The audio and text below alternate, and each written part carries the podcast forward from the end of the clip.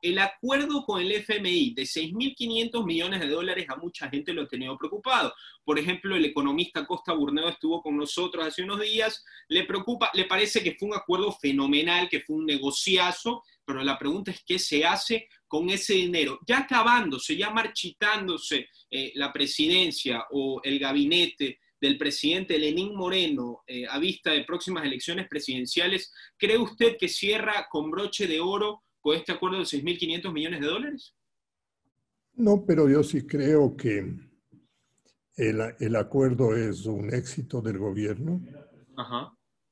Ah, me, parece, me parece que el haber conseguido que el Fondo Monetario Internacional deje de ser una, una ventanilla eh, simplemente marginal de, de recursos eh, y pase a ser eh, un jugador, un acreedor importante, tiene una repercusión, una repercusión enorme.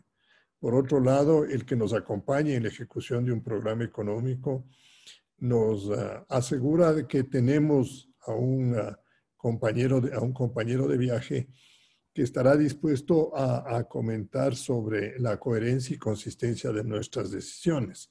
Y en ese sentido, sí me parece que el, el, acuerdo también marca un proceso de maduración que requiere el, el mundo político ecuatoriano, que requiere el mundo económico ecuatoriano que requiere, en fin, la colectividad. Esta y otras entrevistas las encuentras en mi canal YouTube y en Spotify Podcast como Mariela TV.